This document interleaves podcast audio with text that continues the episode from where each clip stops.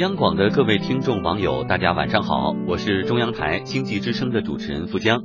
今天啊是西方国家一年一度的万圣节，按照传统习俗，这天晚上所有的小孩都会穿上化妆服，戴上面具，喊着 “trick or treat” 这样的口号。呃，翻译一下呢，就叫做你是想要恶作剧呢，还是想要招待我一番呢？所以我们常常说不给糖就捣蛋这样的口号哈，挨家挨户的去收集糖果。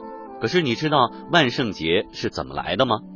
万圣节又被称为万圣节前夜。相传在两千多年前，欧洲的天主教会把十一月一号定为天下圣徒之日。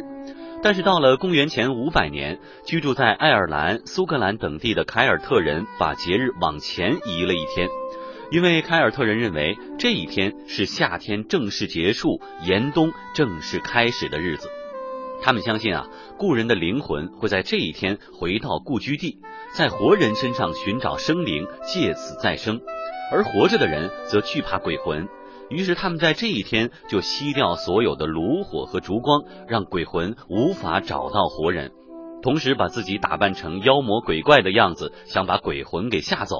哎，这一切便是万圣节的由来。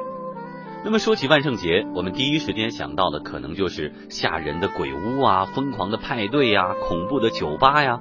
因此，有人对此提出质疑，说这样的恐怖体验真的好吗？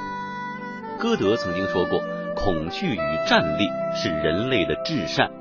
如果我们能够理性的认知恐惧，学会控制恐惧，懂得享受恐惧，我想这也是一个不太小的收获吧。毕竟，生活当中大多数的勇气与欢喜，其实是来自于我们的恐惧的。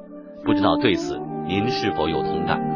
好的，今天晚上我们的夜听就说到这里，祝各位晚安。